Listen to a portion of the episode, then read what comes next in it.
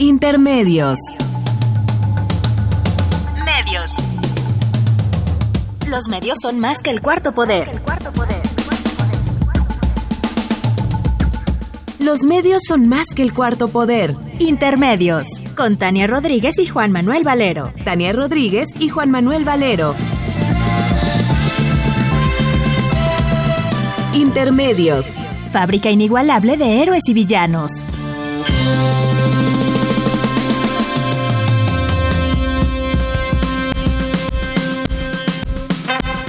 Intermedios.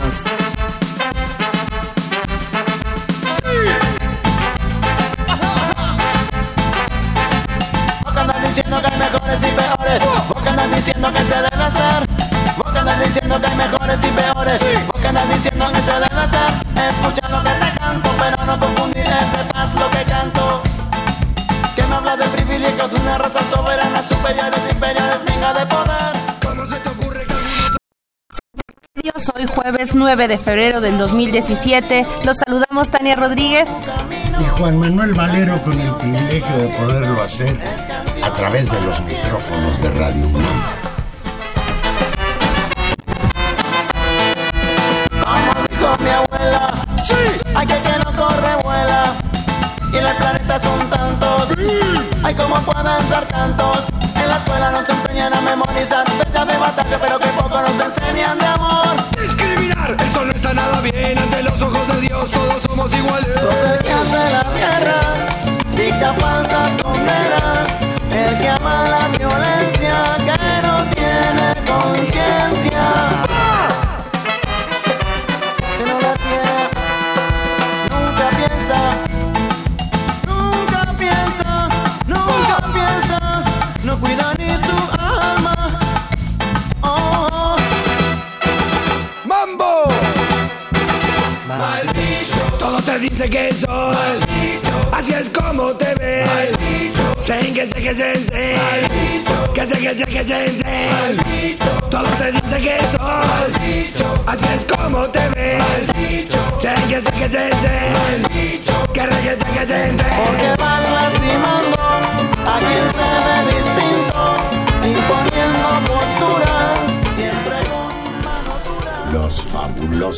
Cadillacs. Con este clásico que lo advertían ya, discriminar, eso no está nada bien. Juan Manuel Valero, buenas noches. Buenas noches, amigos. Ah, Fantásticos, ¿no? Te lo he de confesar. Sí, como no, y esta canción pues es un, un clásico. Pues Tania continúa la pesadilla. Leo textual. No es broma. El muro en la frontera con México está siendo diseñado ahora mismo, reiteró ayer el presidente de los Estados Unidos, Donald Trump. Y luego se preguntó a sí mismo, y cito textual, ¿los muros funcionan?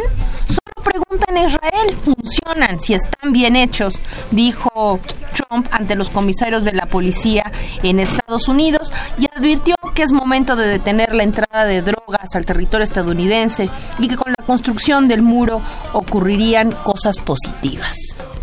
¿Qué tal? Fíjate nomás hacer alusión a eso que sucede, a esa situación infame, lo palestino, para justificar su muro contra México. El presidente del Subcomité de Seguridad de Transporte de la Cámara de Representantes, el señor Mike Rogers, anunció el martes pasado que presentaría una iniciativa de ley para grabar las remesas con un impuesto de 2% para pagar el muro. ¿Te acuerdas cuando Trump le dijo a Peña Nieto, vamos a construir el muro y ustedes lo van a pagar? Pues ahora se concreta con esta situación en la que a los trabajadores mexicanos que se tuvieron que ir allá porque aquí no hay oportunidades de trabajo, ahora este señor Trump pretende quitarles un- una porción del dinero que mandan a sus familias mexicanas para pagar el muro. Y de veras, Juan Manuel, que a lo largo de la semana, y lo platicábamos hace ocho días, decíamos, vamos a ver si logramos escapar del tema Trump para el próximo jueves. Pero es imposible porque efectivamente lo que va sucediendo y todos los hechos que se van concatenando pues afectan directamente no solamente digamos a la posibilidad y a la vida de los de los migrantes mexicanos y de la población mexicana en Estados Unidos en, en otros aspectos digamos los destinos del mundo y de la economía y e incluso Juan Manuel que ese es el hecho eh, más relevante la política interna nacional y la lógica digamos del discurso público y de la discusión y de la, de la necesidad de construir proyectos o alternativas en este país que van atadas, digamos, al curso de los acontecimientos que se van desarrollando en Estados Unidos y que vamos tratando de seguir entendiendo. Es por eso, pues que no nos queda otra más que regresar al tema Trump y tratar de hilar todo lo que va sucediendo, porque día tras día, y eso es lo impresionante de esta serie de eventos, ¿te acuerdas de esas? Entrumpados, o ya nos llevó la trompada. pues por lo menos estamos Fíjate. ahí. Eso fue ayer en que reiteró que el muro va en serio. El domingo, aprovechándose de que todo el mundo estaba tratando de ver el fútbol americano, pues el señor Trump, el señor Trump le dio una entrevista a Fox News. Y en esa entrevista con Fox News que le hizo el periodista Bill O'Reilly, Trump volvió a referirse a la conversación telefónica con el presidente de México, Enrique Peña Nieto, y leo textual. Peña pareció muy dispuesto a obtener ayuda de Estados Unidos para luchar contra los carteles del narcotráfico. Hablé con él sobre eso. Quiero ayudarlo con eso. Creo que es un buen hombre. Tenemos muy buena relación. Todos recordarán que esta, este fragmento de esta nueva entrevista ya hace sentido y, y- se, se engarza con toda la serie de eventos y de discusiones y de declaraciones y de inferencias que se fueron construyendo a partir de la, de la filtración la semana pasada de un fragmento de la charla entre Peña Nieto y Trump el 27 de enero. En esta, prim- en esta versión se indicó que Trump había amenazado a Peña Nieto con enviar tropas de Estados Unidos a México. La Cancillería inmediatamente lo negó y después CNN, AP y nuevas revelaciones, digamos, indicaron que efectivamente había, se había hablado del tema y la discusión se centró en qué tono se había marcado eso, si había sido una broma, si había sido un ofrecimiento de ayuda o había sido, digamos, una, discusión como o una discusión más dura. La periodista Dolia Esteves, que entre paréntesis, pues fue la que dio la, la primicia de esta Y información. me parece que en esta entrevista, y por eso es, es muy importante que, que la menciones, Juan Manuel, es Villor, en esta entrevista que Trump da el domingo en Fox News, efectivamente se reitera el punto central de la discusión, que es un ofrecimiento concreto que hace el gobierno estadounidense de enviar tropas a México, punto uno, que es gravísimo y que los que no se necesita conocer muchísima historia de las relaciones Estados Unidos y América Latina para entender lo que significa este tipo de ofrecimientos, en primer lugar. Y el segundo es el diagnóstico que hace Trump de la situación en México. Y la situación es absolutamente claro. Los mexicanos, el gobierno mexicano, no puede con el problema y requiere ayuda. ¿No? Eh, se vuelve a decir que México tiene problemas para controlar el tema de las drogas y los cárteles y que esos grupos también operan en Estados Unidos y por ello es un problema estadounidense que se consideran, digamos, con, eh, digamos, con la preocupación de intervenir. Claro, sobre todo porque dice, dice Trump que el, el tráfico de drogas de Estados Unidos está envenenando a los jóvenes de aquel país. Fíjate, por su parte ayer en la tarde, la Secretaría de Relaciones Exteriores insistió en que las reuniones que el canciller Luis Videgaray sostuvo en Washington con integrantes del gabinete de Trump se realizaron de manera respetuosa y constructiva. Ayer mismo Videgaray discutía sobre temas de migración y seguridad con Rex Tillerson y John Kelly, secretarios de Estado y Seguridad Nacional de Estados Unidos respectivamente. Trump reiteró su voluntad de construir el muro fronterizo con México, mientras que Videgaray discutía en términos respetuosos y constructivos. Y hoy, hoy, hace unos momentos, se acaba de filtrar una información de la agencia de noticias, de la, de la cadena de televisión estadounidense CBS. CBS, que vamos a leer una partecita de ella, que se refiere precisamente al secretario de Relaciones Exteriores, el señor Videgaray. Dice así, Luis Videgaray suavizó el discurso de Trump sobre el muro para salvar la aprobación de Enrique Peña Nieto en México, de acuerdo con la cadena CBS, que cita fuentes del gobierno mexicano. Videgaray y Kusher hicieron cambios al discurso de Trump con dos objetivos. Uno, para no alejar más a México de Estados Unidos. Dos, para salvar a Peña Nieto, el presidente mexicano más rechazado en la historia en cuanto a niveles de aprobación. ¿Qué te parece, Tania? Pues es un, es un, es un tema eh, interesante. Justamente viene, viene eh, de una noticia ahora de un medio norteamericano y que puede ser leído de dos formas, ¿no? Me parece. escuchaba ahora cómo daba la nota eh, camino, camino para acá Carlos Loret de Mola y señalaba, bueno, esto es probablemente la respuesta a la filtración a la filtración que hizo el gobierno norteamericano y esto pone en buen lugar al gobierno mexicano porque hace ver la enorme influencia que tiene el gobierno mexicano sobre la administración de Trump, tanto así que es capaz de alterarle el discurso. Yo diría que es una manera de leer las cosas. Esa es una manera de las cosas. No, la que es. Sí me preocupa esa manera de las cosas. Lo que está diciendo esta nota de ser cierto, que autoridades mexicanas le filtraron a esta cadena estadounidense que Videgaray le metió mano al manuscrito que después firmó Trump para ordenar la construcción del muro, es gravísimo. Quiere decir que entre Videgaray, y no sé si entre Videgaray, Peña Nieto y Trump, hay negociaciones oscuras de las cuales no nos informan.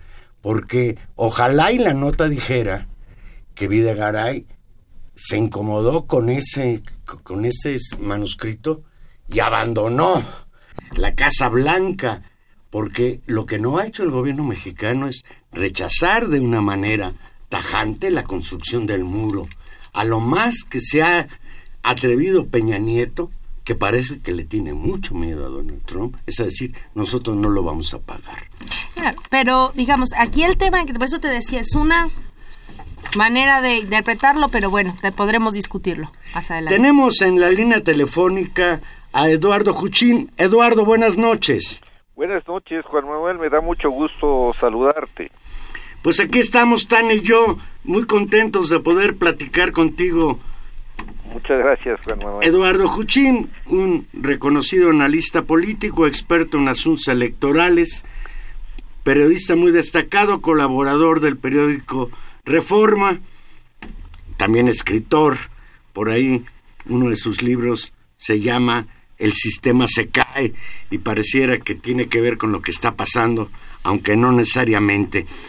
Eduardo Juchín, ayer se publicó en el periódico Reforma un artículo tuyo titulado, leo textual, Trump, la afrenta y el titubeo donde se refiere a la ya famosa conversación entre Enrique Peña Nieto y Donald Trump del pasado 26 de enero, esa conversación telefónica. Eduardo, ¿qué te dicen esas filtraciones? Que incluso ya las filtraciones las hace también el propio Donald Trump. ¿Arrogancia y sumisión? Yo creo, Juan Manuel, que en, el caso concreto de la filtración de la conversación, del contenido de la conversación de Peña Nieto y Trump, eh, estuvo el ánimo de debilitar todavía más al muy débil presidente mexicano, de cara a los intereses de Estados Unidos y de este personaje eh, de cuya salud mental podría dudarse, que se llama Donald Trump. Y eh, desde luego que es un episodio muy desafortunado porque lo que se ha dado a conocer es una actitud titubeante de parte del presidente mexicano cuando el presidente de Estados Unidos lo amenaza con enviar tropas a México para combatir al narcotráfico. Y ante eso, eh, yo me preguntaba en el artículo que mencionas en el periódico Reforma, yo me preguntaba si le dijo Peña a Trump que de ninguna manera esta nación aceptaría que tropas de Estados Unidos entren en México bajo ningún pretexto.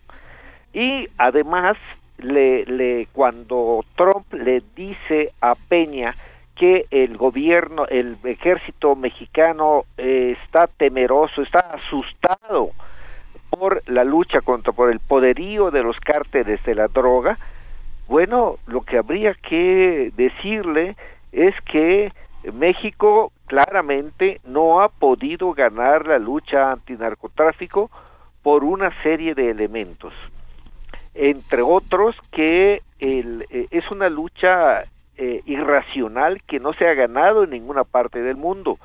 Pero así como México no ha podido ganar la lucha antinarco, pues tampoco ha podido Estados Unidos como lo evidencian su consumo incesante de drogas y el comercio que esto permite el suministro de las de las mismas drogas.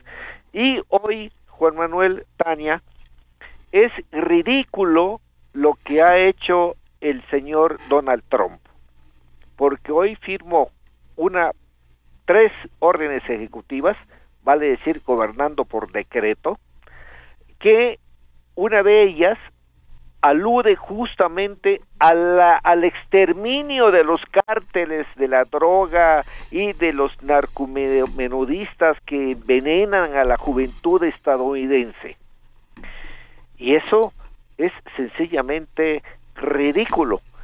Si alguna orden ejecutiva puede terminar con algo, pues hace mucho que lo hubiera emitido Estados Unidos. Pero bueno, así es como están eh, se está escribiendo la historia en esta etapa negativa por, eh, bueno, que, que yo digo que en un descuido le causa a Estados Unidos tal daño que lo podría convertir incluso en una potencia de segunda, porque lo que está haciendo Donald Trump, desde luego que atenta contra los intereses de Estados Unidos y de su población, desde luego. Buenas noches, eh, Eduardo Hushim. Le, me, parece muy, muy importante lo, lo que centra. El, el gran debate es de esa llamada, es efectivamente el ofrecimiento, y yo decía hace un momento que no se necesita conocer mucho de la historia latinoamericana y de la relación que se ha tenido con Estados Unidos sobre lo que significa un, una, un ofrecimiento, para decirlo con esa palabra, de envío de tropas y la propia historia nacional lo indica. Pero aquí lo central eh, que usted señala es la respuesta. El gobierno mexicano a más de una semana de estos hechos no ha fijado una posición con respecto a la respuesta que se dio a esta, a esta situación. Y si esto lo ponemos en el marco de otras informaciones que se tienen, por ejemplo, la reunión de Videgaray con altos mandos del ejército norteamericano en justamente la frontera sur de México, que hasta, que hasta donde sabemos, pues no hace frontera con Estados Unidos, justamente con autoridades del gobierno norteamericano, pues nos hace pensar eh, el, el camino que van tomando las negociaciones. En efecto, Tania, y, y, déjame agregar un dato que fue revelado hace solo unas horas. Eh, de acuerdo con un reporte periodístico en, Estados Unidos eh, de una cadena de televisión, la CBS, el secretario, el canciller Videgaray, realizó personalmente cambios en el discurso del presidente Donald Trump en aquel discurso que anunció una orden ejecutiva que incluía justamente la construcción de un Del muro. muro. En la frontera sur. Es decir, tenemos ahí al canciller mexicano, al secretario de Relaciones Exteriores, ayudando sobre pretexto de que se trataba de suavizar, de matizar el discurso de un mandatario extranjero. Es eh, de verdad es ignominioso esto. Eh, eh, preguntarse ¿qué, qué, qué gobierno está en, en la cúspide del poder en este país que hace tamañas cosas. Primero, eh, de acuerdo con lo dijo lo, lo que dijo Donald Trump, Peña Nieto se mostró ansioso de recibir la ayuda de Estados Unidos, la ayuda militar de Estados Unidos para eh, combatir a los narcotraficantes. Y ahora resulta que el canciller ayuda al presidente extranjero a preparar un discurso en el que se impone a, a, a, a este país la construcción de un muro que además el, el presidente de Estados Unidos exige que lo pague México. Esto es lo que, de acuerdo con esta información de la cadena CBS, hizo Luis Videgaray. Yo me pregunto, ¿debería, debería este señor continuar en la Cancillería mexicana esta noche?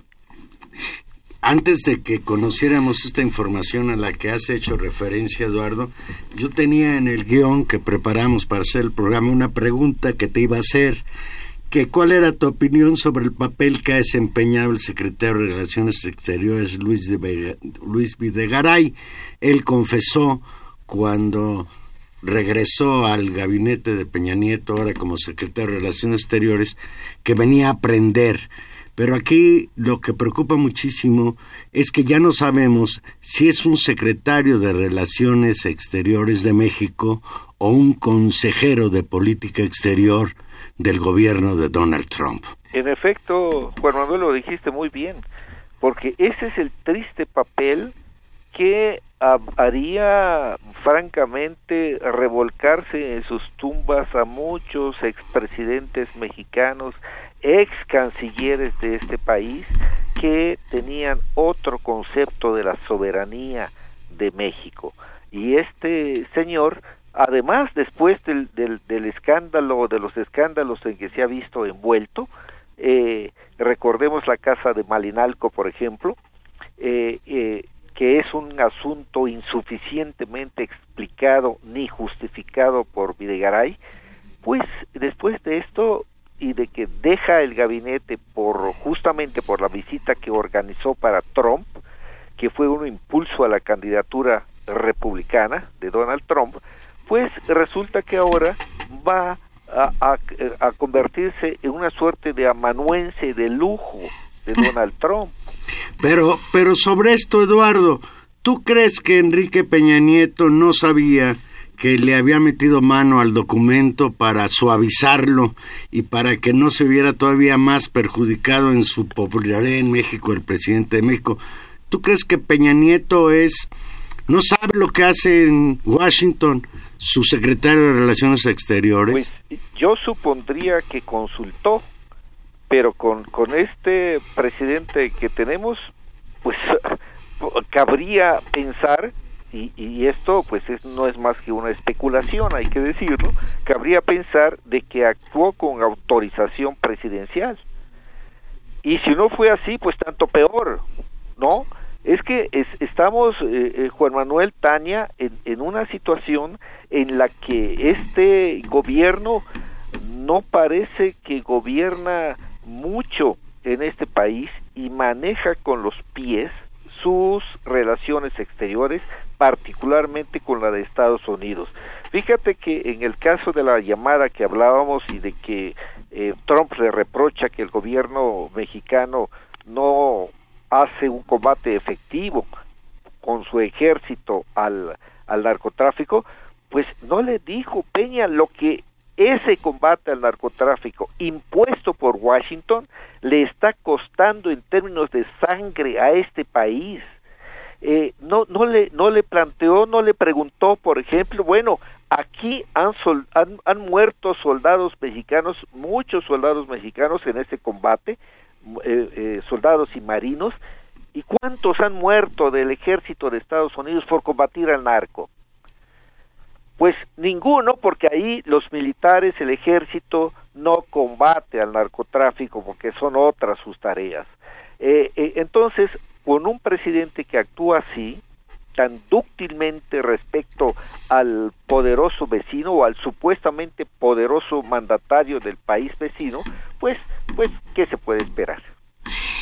Y, y ahí en el que se puede esperar es, es una situación muy complicada porque todavía tenemos eh, un largo rato de periodo sexenal de Enrique Peña Nieto, un presidente muy débil, y desde ahí le pediría una opinión con respecto a esta debilidad eh, gubernamental derivada pues de la mala gestión de gobierno, de lo mal que va la economía, de los escándalos de corrupción, de la poca legitimidad o de la crisis de legitimidad provocada al gobierno mexicano después de la desaparición de los 43 estudiantes en Ayotzinapa. Sí, todos estos elementos y este desgaste que según las encuestas tienen a Peña Nieto por debajo del 12% de aprobación hacen a este, a este gobierno débil enfrente de un problema muy complejo, uno de los más complejos que, ha vivido el mundo y particularmente México con, con, una, con una presidencia como la de Trump. ¿Qué hacer, Eduardo Hushim?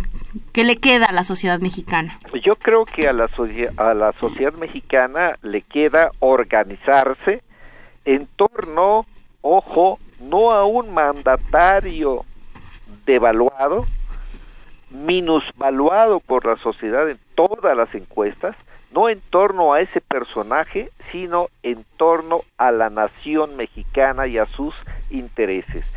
Eh, sé que de cara al exterior Peña es el representante, pero el problema, y ahí tenemos una situación muy difícil para, para México, eh, Peña no representa a los mexicanos, sino solo a una mínima fracción de ellos. Y, y esto pues obliga a replantear este gobierno en términos de combate real a la corrupción, por ejemplo, en términos de devolver al ejército a sus cuarteles, en términos de regular la eh, el consumo, desde luego la producción, el transporte y el comercio de las drogas, comenzando por la marihuana, porque es una irracionalidad que mientras ahí se va legalizando, aquí nos estamos desangrando para que no lleguen drogas a Estados Unidos. Es, es una situación absurda. Entonces, hay una serie de cosas que tiene que replantearse y rehacer este gobierno y corregir este gobierno y a la sociedad le toca aumentar cada vez más el contexto de exigencia. Eduardo Juchín, el próximo domingo distintas organizaciones de Chile, de Dulce y de Manteca están llamando a una marcha, a una marcha que definen ellos como la marcha de Vibra México. Una marcha que señalan tiene como objetivo defender a México, eh, pronunciarse por lo que ellos definen como la unidad nacional. Y pareciera que esa marcha no es una marcha de apoyo a Peña Nieto. Sin embargo, lo que nosotros empezamos a observar por los distintos participantes de la misma es que en el fondo esta marcha pretende ocultar que tenemos un presidente que es incapaz por su condición, por esta que tú has definido también, hoy de defender la soberanía nacional.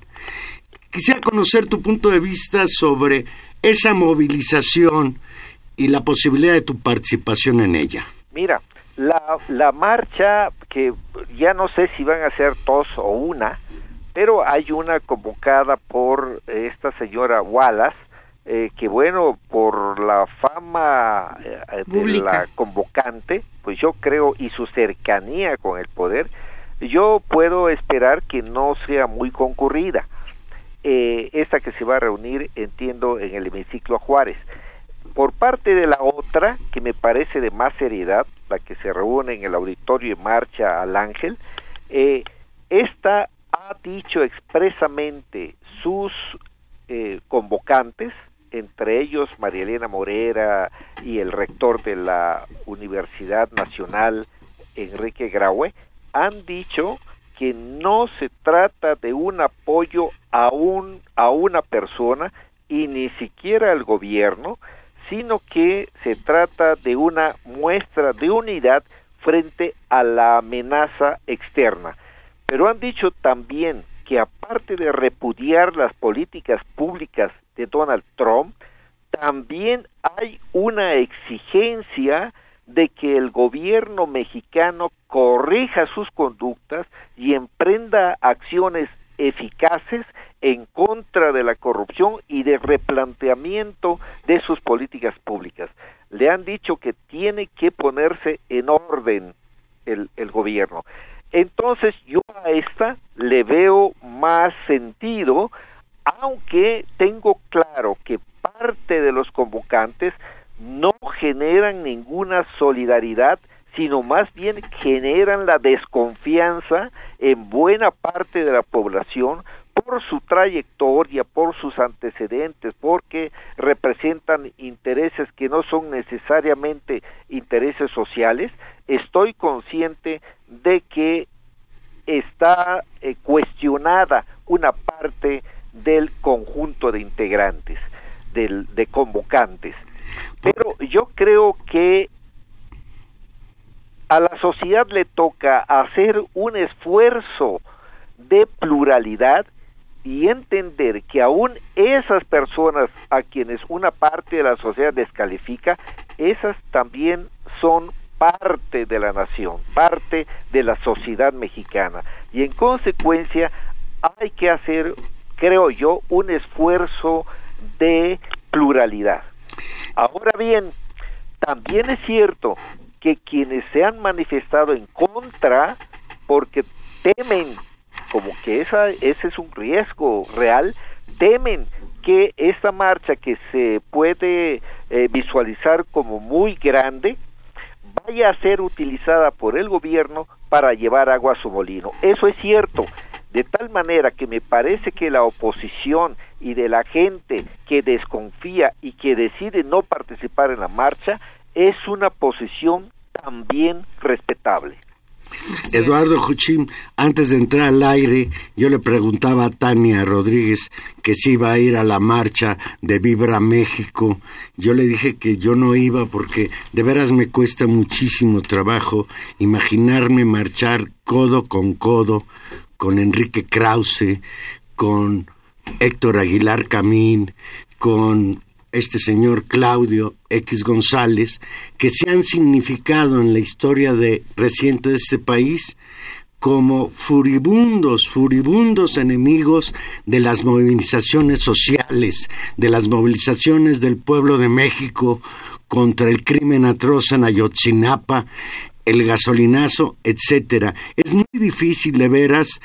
entiendo lo que tú señalas, pero sí me provoca muchísimo problema que esa marcha, en lugar de exigirle al señor Peña Nieto que rinda cuentas, que llame a cuentas a su secretario de Relaciones Exteriores, pueda convertirse en un apoyo, intentando sacar del hoyo a un presidente que por fenómenos incluso anteriores al trompismo, tiene una popularidad de menos del 10%, lo cual es quizás un récord histórico en la historia de este país.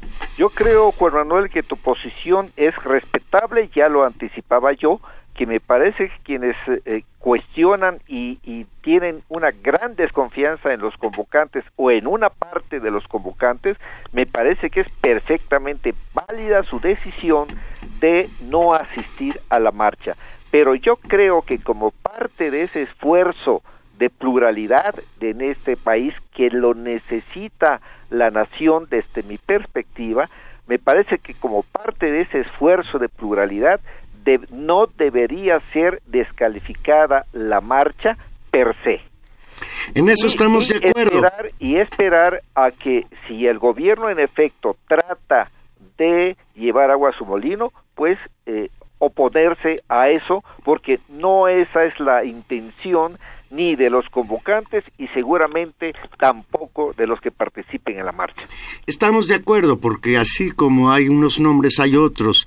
Está el de Emilio Álvarez y Casa que ha señalado que él participará en esa marcha con una consigna, pedir la renuncia de Peña Nieto. Pues sí, eso, esa parte también es válida, ¿no? Pues por supuesto, si hay una gran inconformidad con el mandatario, es lógico que no puedan evitarse ese tipo de manifestaciones personales contra un presidente repudiado durante esa misma marcha. Eso me parece que también es perfectamente válido. Juan Manuel, como siempre, es un placer platicar contigo y con Tania. Muchas gracias. Espero que haya sido para el auditorio, sobre todo, interés interesante esta charla. Te agradecemos muchísimo a ti, Eduardo. Sobre todo, pues que estamos viviendo momentos de veras muy complicados para este país. En efecto, Juan Manuel. Muy buenas noches. Buenas noches. Encantado de saludarlos. Igual. Eduardo Juchín, excelente periodista, excelente escritor, colaborador del periódico Reforma. Vamos a hacer una pequeña pausa musical acompañados por los fabulosos Cadillacs y aquí regresamos.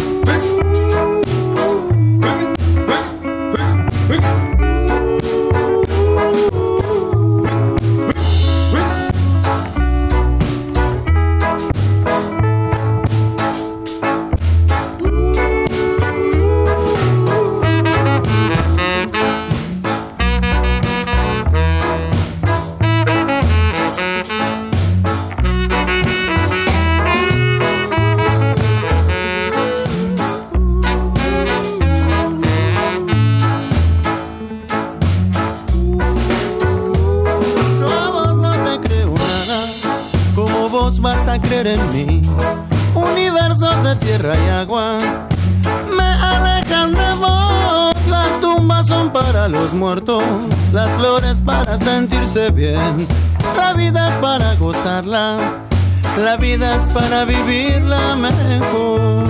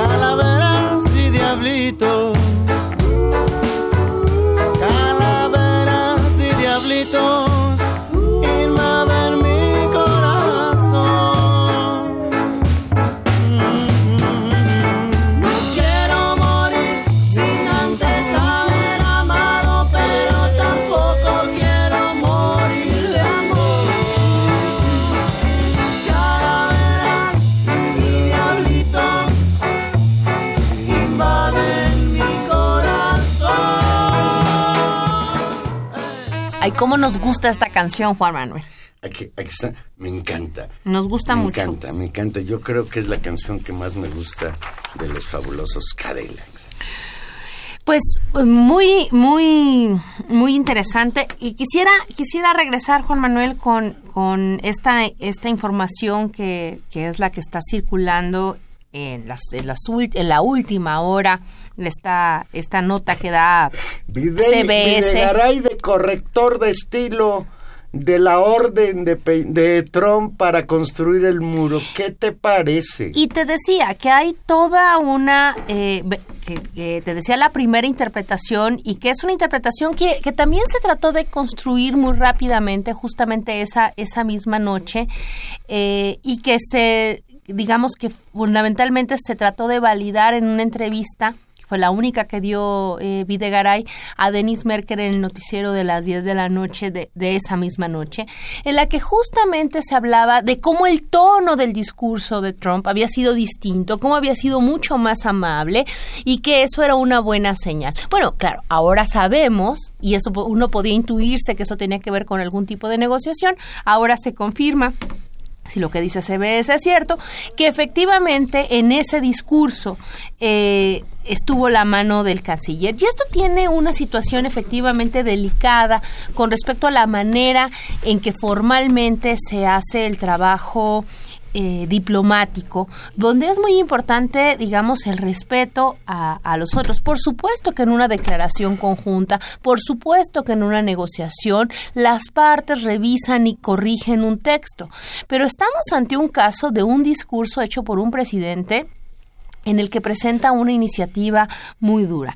Eh, y, ese tono de, eh, de, intento de suavizar un discurso, yo por eso decía, puede ser leído como, ah, qué bárbaro Videgaray que logra hacer esto, y, y, y, ese es un poco el tono con lo que Carlos Loret de Mola hace, unas, hace una, una hora y media presentaba la noticia en su, en su noticiero diciendo qué habilidad, pero qué barbaridad, qué, qué buenos negociadores eh, resulta ser el gobierno mexicano y puede ser leído como, como lo señalabas tú o como lo señalaba Eduardo Hushim, pero hay un tema de fondo, independientemente de esto que es gravísimo, y es que la iniciativa de construcción del muro y la definición en concreto de la posición política de Trump no cambió ni un ápice. Es decir, pudo haber sido mucho más cuidado, que no lo veo del todo claro, el discurso, pero la iniciativa formal presidencial fue la misma.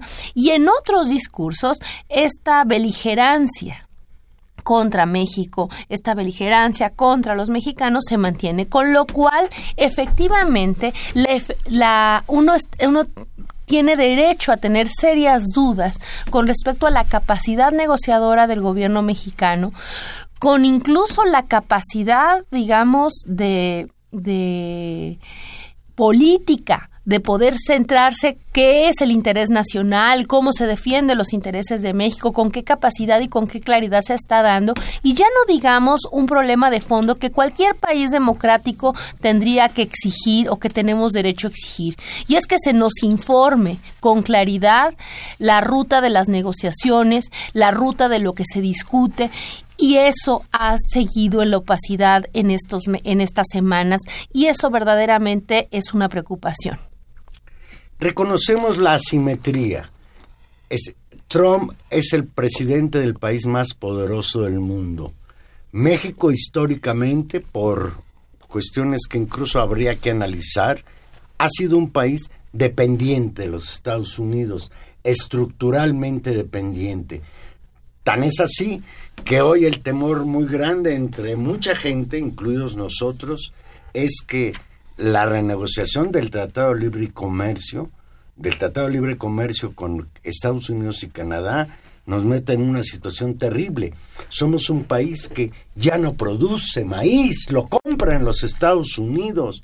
Somos un país que depende de lo básico, de lo fundamental. Somos un país que produce petróleo, somos la novena potencia en producción de petróleo y le tenemos que comprar la gasolina a Estados Unidos. Gastamos más en comprar gasolina para que se muevan los automóviles en México que lo que sacamos de la venta del petróleo crudo. En un país que nunca he entendido yo, nadie me lo ha podido explicar, por qué no construyó refinerías. Por ahí veía yo hace poco un video en que se hacía la pregunta, es como si un productor de naranjas le vende al juguero el jugo, las naranjas, y luego va y le compra el jugo al doble de precio. Eso es una barbaridad. Pero mira, Tania, en el artículo de referencia de Eduardo Juchín, este que publicó ayer en el periódico Reforma, Trump, la afrenta y el titubeo, dice, Juchín dice, a propósito de la hostilidad de Donald Trump hacia México, Felipe González, expresidente del gobierno español, le dijo a Leonardo Curcio en su noticiero, leo textual, Estados Unidos respeta a quien se hace respetar, con quien no se hace respetar, no pierde el tiempo y creo yo que no tenemos hoy un presidente que tenga la capacidad siquiera de pensar en decir no, no un muro que va a traer como consecuencia la persecución brutal de millones de trabajadores mexicanos y que desde luego igual de grave o más grave, no a la tropa gringa invadiendo México con el pretexto de que van a combatir al crimen organizado. Ah, por, supuesto. Ahora, el otro ángulo, porque se nos, se nos va acabando el, el, programa, Juan Manuel, y es que este tema, y lo decíamos al principio, más allá de, las, de la situación internacional y de los efectos que sobre la vida de las personas tiene las decisiones de la política de Trump, particularmente sobre los migrantes o incluso sobre la economía mexicana, está en, eh, en, una, en, en los efectos que tiene sobre la política en este país, sobre la discusión en curso sobre qué hacer ahora. Y hay una máxima de la, de la, también de las relaciones internacionales en que igual toda política externa es también política interna. Eh, tiene un efecto y tiene una intencionalidad a ese respecto. Y, y por supuesto que el, caso de Trump y cómo responder ha traído un largo debate en la sociedad mexicana. Nosotros mismos, cuando Trump asumió el, el poder el 20, el 20 de enero, eh, esperábamos y pensábamos que iba a haber seguramente expresiones de movilización social en México y no las vimos cuando las vimos en otras partes del mundo. Y era, resultaba extraño que efectivamente un país que había sido el blanco de los ataques no se movilizara al respecto. Efectivamente, ahí hay un, una, me imagino que una, una cuestión sentida de parte de la mayor cantidad, sin duda, de la sociedad mexicana que tiene un repudio, un enojo y una enorme preocupación con lo que está sucediendo con la presidencia de Trump y del cual poca simpatía seguramente genera. Y efectivamente, en ese contexto y en medio de la crisis política que tenemos, se presentan algunas iniciativas de las cuales ya se habló para marchar el próximo domingo y que vale la pena eh, pensarlas, ¿no? Efectivamente, con la complejidad con la que nos planteaba Eduardo Hushim pensarlo. ¿no? Eh, una, efectivamente, la que llama la señora Wallace, directamente llamando a la unidad nacional en favor de unirnos todos alrededor del presidente para que el presidente nos represente bien. Eso de voz... Pero a ver, sigámosle la corriente a esa señora Wallace. Ni, ni, ni Peña Nieto ni Videgaray han planteado una oposición a Trump.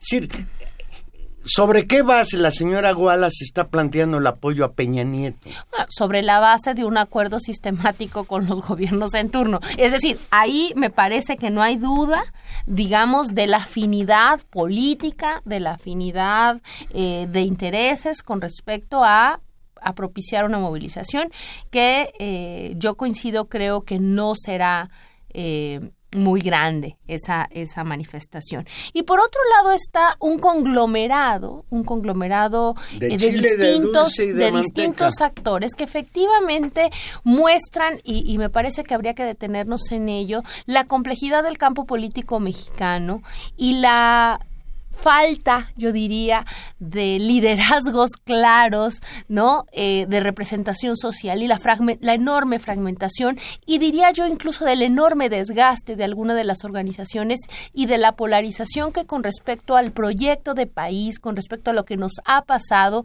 se muestra en el país.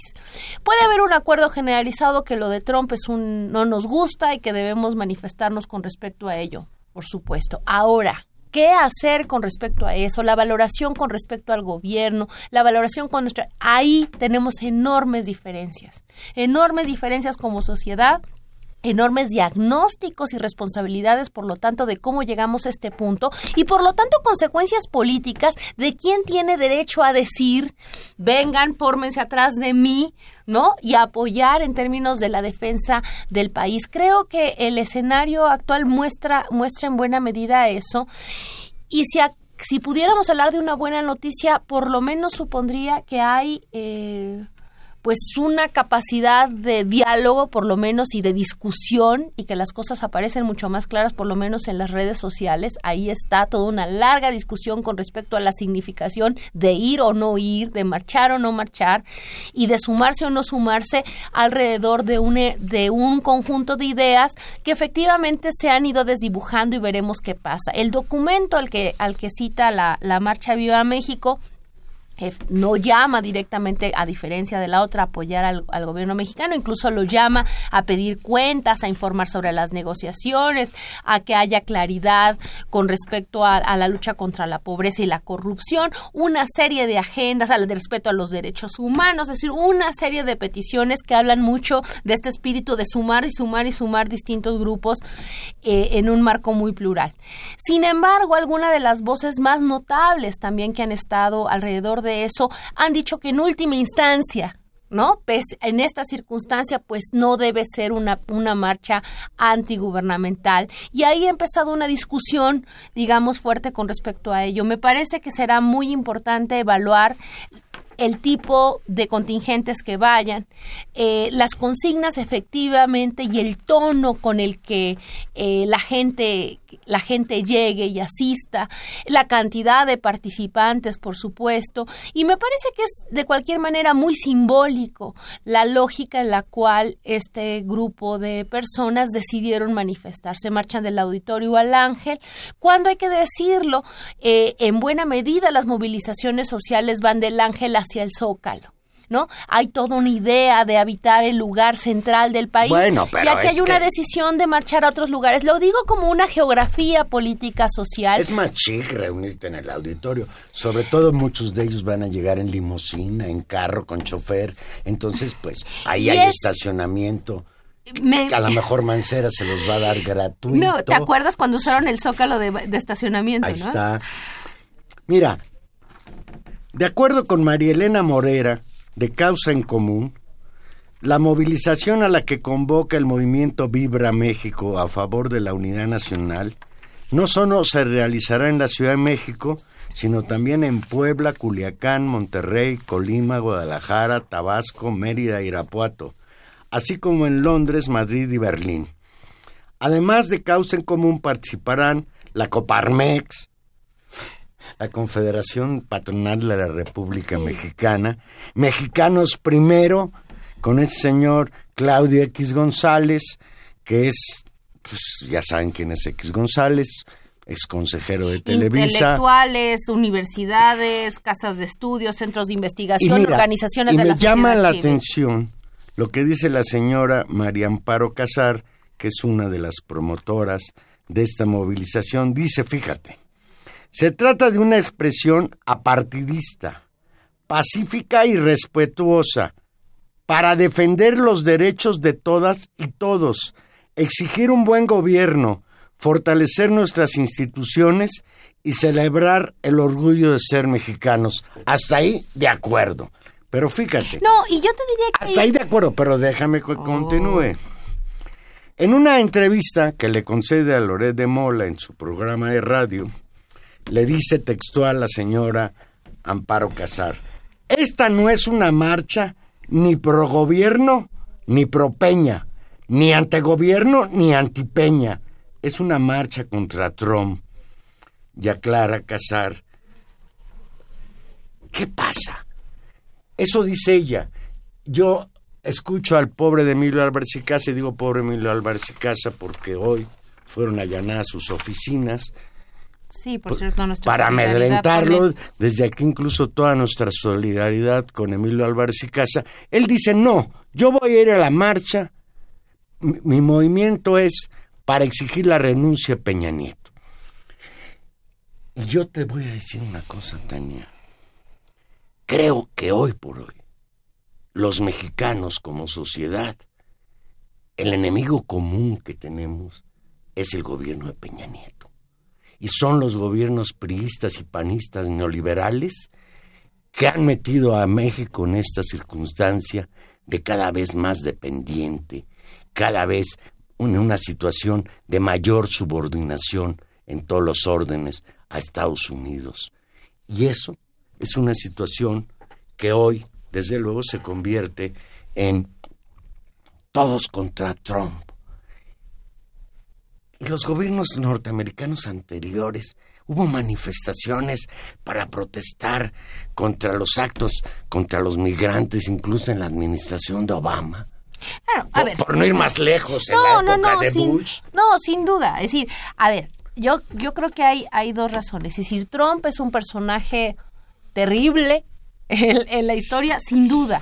Tiene un discurso que es inaceptable, el cual hay que criticar, sin duda. Seguro Eso no será está la en duda. piñata favorita de los niños mexicanos en los próximos No, cinco y eso, años. Eso es, eso es, es, es, es, es- es importante decirlo y representa cosas y está poniendo valores en el centro que por supuesto tienen que ser criticables y frente a los cuales hay que, hay que pararse, ¿no? Y hay que dar la cara. El tema es quién puede dar la cara y quién puede defender un proyecto nacional y que hay una disputa por ese proyecto nacional y que no es lo mismo el proyecto de nación que defiende el Consejo Coordinador Empresarial y Claudio X González que el que defiende otro sector de la sociedad mexicana que busca la inclusión versus estos estos estas políticas que han generado privatización, exclusión y un montón de y un montón de otras prácticas. Construir un acuerdo de unidad alrededor abstracta, alrededor simplemente en contra de sin discutir el proyecto de nación es efectivamente un problema. Creo que estamos ante una situación importante y la crisis de esta propia marcha, por eso va a ser muy importante observarla, ver cómo va, cómo reacciona realmente, de en qué ánimo van las personas, va a ser importante para eh, evaluar de qué tamaño es la crisis política. Ya nos vamos, Ana, porque si no nos van a correr. Estuvimos hoy con ustedes en los controles técnicos, don Humberto Sáenz Castrejón en la producción, don Gilberto Díaz Fernández y en los micrófonos. Tania Rodríguez, nos escuchamos el próximo jueves. Aquí vamos a estar en Intermedios. y Juan Manuel Valero. Nada más esperemos que ustedes tengan una bonita noche y aquí nos escuchamos dentro de ocho días.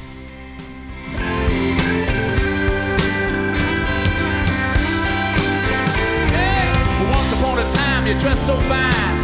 The bumps of dime and you climb. And then you